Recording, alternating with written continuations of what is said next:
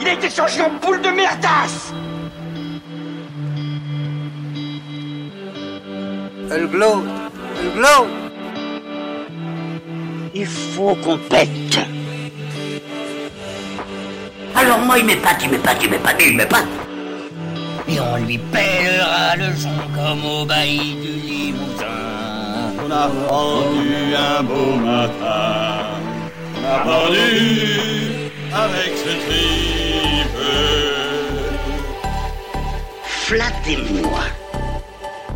Eh ben la denrée, on est en France. Allez, cul sec. Bonjour, bienvenue sur Histoire d'en dire plus. Aujourd'hui, on va parler euh, d'un film de Jim Carrey. Un film qu'il a découvert aussi, un de ceux qu'il a fait découvrir, The Mask. Allez, c'est parti mon kiki.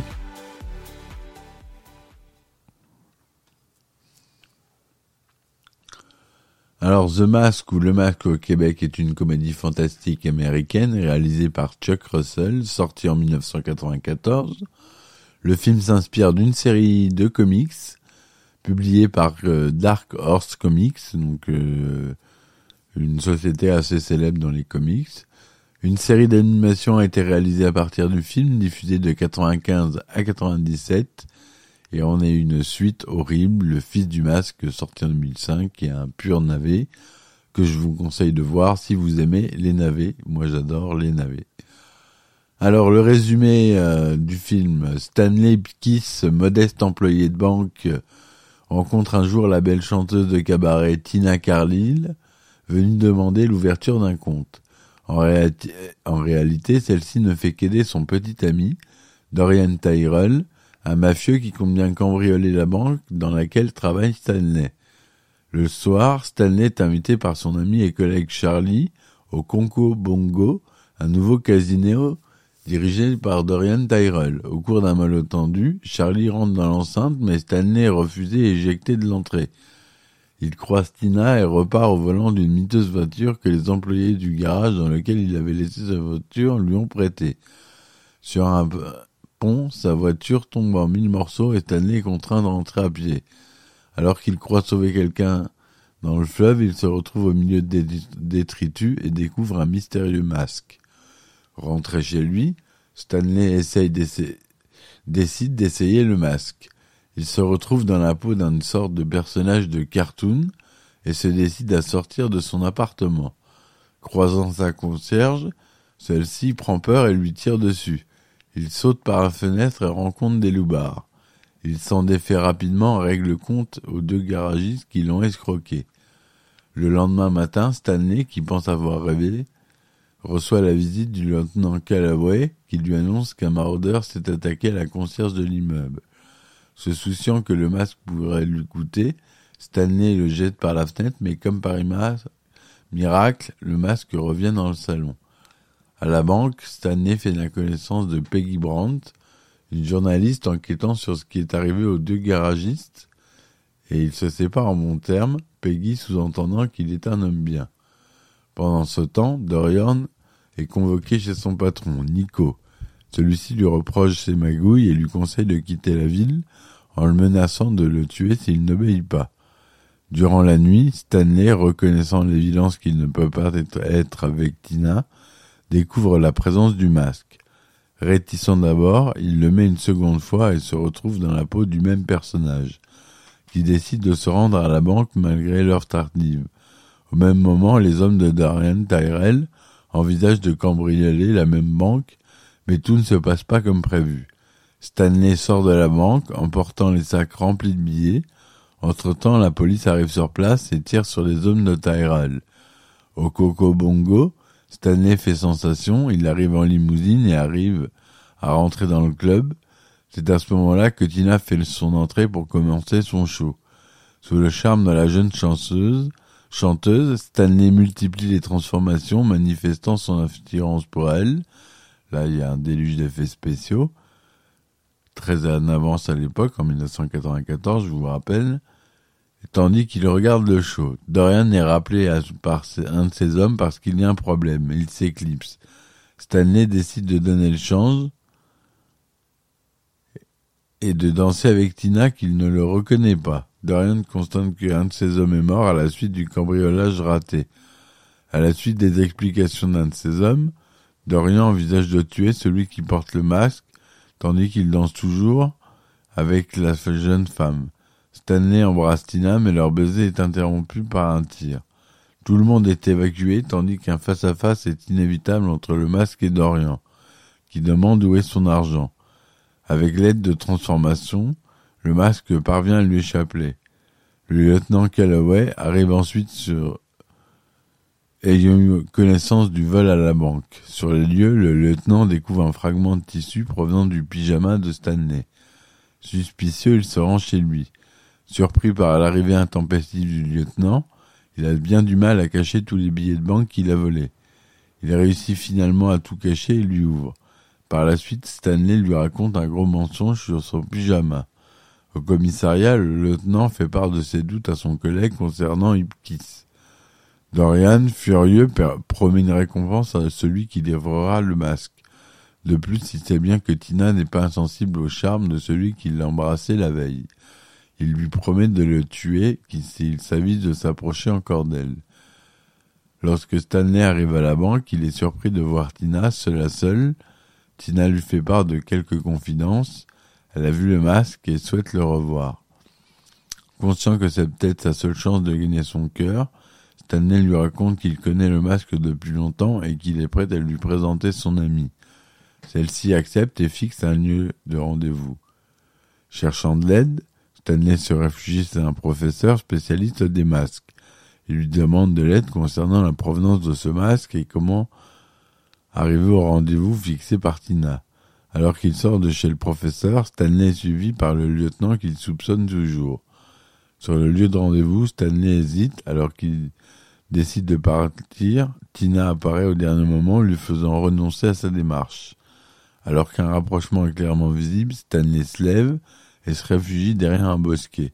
Enfilant le masque, celui-ci apparaît alors en gondolier, bien décidé à montrer maladroitement à Tina les sentiments qu'il lui porte. Il se fait coincer par le lieutenant et ses hommes qui ont bien compris qui il était. Le masque est fouillé de fond en comble jusqu'à ce qu'une photo de la femme du lieutenant apparaisse. Le masque arrive à s'échapper mais se retrouve face aux troupes d'élite. Ingénieux et inventif, il improvise une chanson et une danse entraînant tout le monde. Quand le lieutenant sort les troupes de leur folie, Stanley s'éclipse et retire le masque.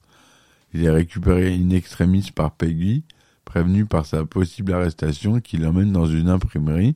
Alors qu'elle semble le comprendre, Dorian fait éruption avec ses hommes et récupère le masque que Peggy lui tend en échange d'une forte somme d'argent.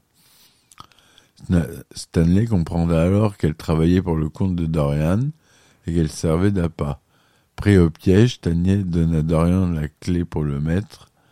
Il s'exécute et apparaît métamorphosé devant Peggy, terrorisée. Il envisage de livrer Stanley à la police tandis qu'il continuera ses agissements illégaux. Stanley est jeté sur le lieutenant à la sortie du commissariat. Il est tout de suite conduit dans une cellule. Le lendemain, Tina lui rend visite, ayant compris qu'il s'agissait bien du masque. Conscient du danger qu'elle court depuis que Dorian est en possession du masque, il lui conseille de quitter la ville au plus vite. Tina accepte et lui promet de le tenir au courant. Tandis qu'elle sort du commissariat, elle se fait coincer dans une ruelle par Dorian, l'empêchant de partir.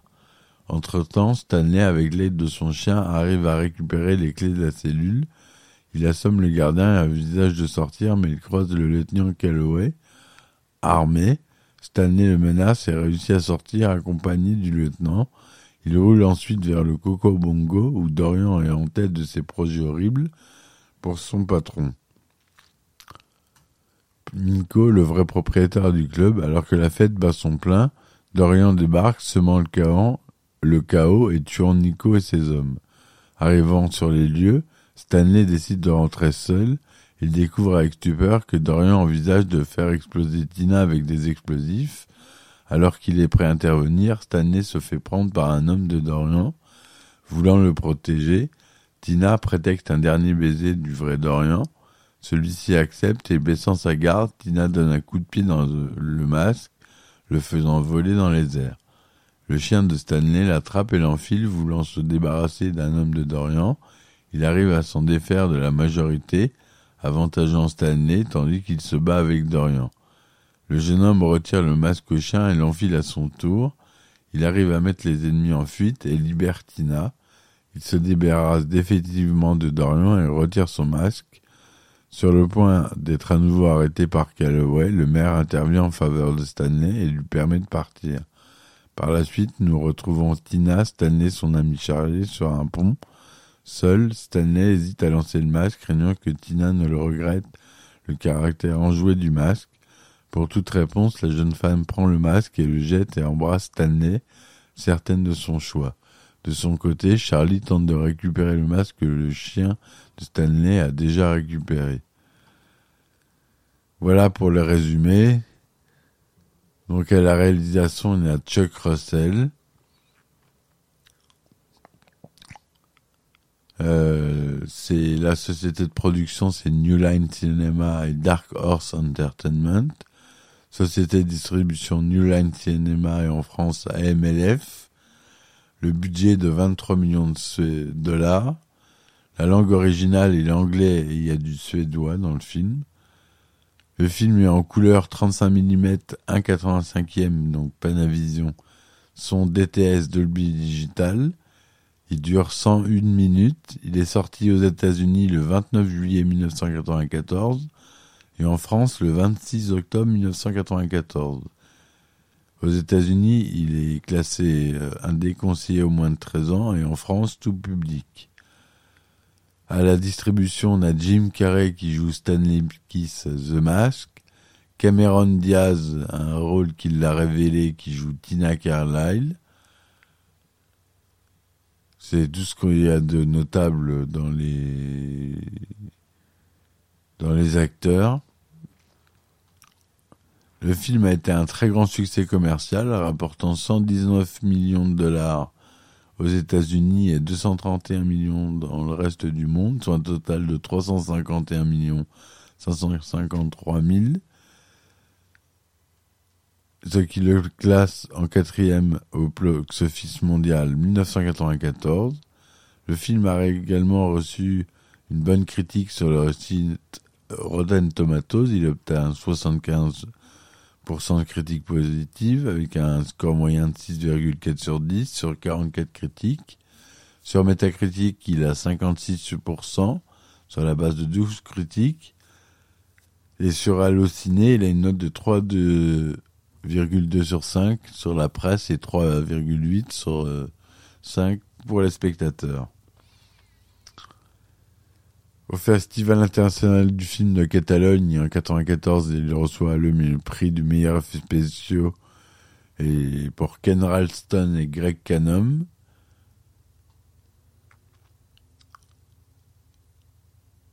Euh, il euh, reçoit l'American Choreography Award, BFM Film and TV Award, Kid Choice Award, London Critics Circle Film Award, pour Jim Carrey en particulier.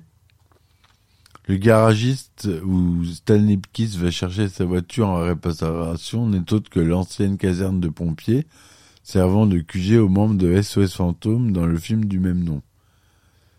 Il s'agit du premier rôle au cinéma de Cameron Diaz, voyez, donc c'est vraiment le film qu'il a lancé. Max, jouant le chien Milo, s'est révélé l'une des vedettes du film.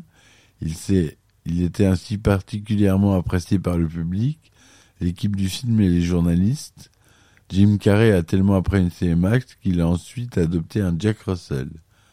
La réplique de Jim Carrey, qui s'est pris une balle au coco bongo, dit Scarlett que ce n'est pas le cadet de mes soucis, est une référence à la plus célèbre réplique d'Autant n'emporte le vent. La réplique petit, tu es doué, très doué, mais tant que je serai dans le métier, tu ne seras jamais que le second, est une référence au film Le Kid de Cincinnati en 1965 avec Steve McQueen. Le film comporte de nombreuses références au cartoon de Tex Avery. Le comportement de Stanley Coco Bongo rappelle celui du loup dans les cabarets pendant le numéro de la pin-up rousse. Les dessins se matérialisent et les gros maillets. Tout ça s'est fait en 3D par ILM en 1994 C'est euh, juste après Jurassic Park. Et euh, la première fois qu'on l'utilisait sur un humain et c'était un énorme succès au niveau des effets spéciaux. En outre, il tourne sur lui-même à très grande vitesse, comme Taz et Looney Tunes, ça toujours en 3D. Quant à Milo, lorsqu'il met le masque, il rit comme riait Diabolo, le chien de la série Satianas et Diabolo de Hanna-Barbera, toujours en 3D. Le film comporte aussi une référence au film Cool World, le film avec Brad Pitt euh, qui ressemble un peu à Roger Rabbit. Donc c'est des scènes dessinées euh, dans un film euh, en live. Dans la scène au Coco Mongo où Tina fait son show. Cool World est d'ailleurs un film qui mélange aussi donc cartoon et film. C'est bien ce que je disais. Plusieurs éléments du film ont probablement inspiré de la dernière séquence dit du Conga Besso du film Elsa Poppin de 1941, en particulier la séquence finale, dont certaines scènes de danse ou encore la scène où la boisson du masque s'évacue par les coups provoqués par les balles tirées du film. Le film comporte quelques faux accords lorsque un conducteur klaxonne pour que le masque s'écarte de la route, ce dernier sort une petite sirène qui crache un énorme souffle au point de lui faire exploser le pare-brise. Au moment de l'explosion, on peut apercevoir nettement le mannequin doublant le figurant. Le lieutenant Galloway lui rend une seconde visite à Stanley. Celui-ci ouvre malencontreusement la porte de son placard où le masque a caché les billets volés à la banque qui se déversent. On peut apercevoir que certains billets ne sont pas imprimés que d'un côté. Lorsque les agents de police vident les poches de The masque, pardon, ils sortent tour à tour une trompe à vélo, une petite carpe, une quille, une tapette à souris, un poulet en caoutchouc, un drôle de truc et des lunettes de cotillon. Or, ces objets apparaissent déjà par terre sur le premier plan de la scène. Ce plan était censé être inséré à la fin, ce qui a permis de multiplier les objets, de renforcer l'effet cartoonesque malgré le fort accord. Au moment où Dorian enfile le masque, et qu'il devient plus monstrueux, la transformation est effectuée à l'aide d'un fondu entre deux plans et l'on peut apercevoir que les figurants en arrière-plan changent subitement de position durant le fondu. Lorsque le masque peint une manette pour déclencher une chasse d'eau dans le but de se débarrasser de Dorian, le plan large révèle une petite trappe ouverte dans le faux palmier, renfermant vraisemblablement le mécanisme pour déclencher l'évacuation de l'eau. Dans certaines scènes, on peut, apercevoir, on peut apercevoir vaguement les doublures des acteurs comme celle de Cameron Diaz durant la scène de danse de Tina et du masque, ou encore celle du gangster aux cheveux longs au moment de le tirer dans les pattes de Milo qui essaye d'enfiler le masque.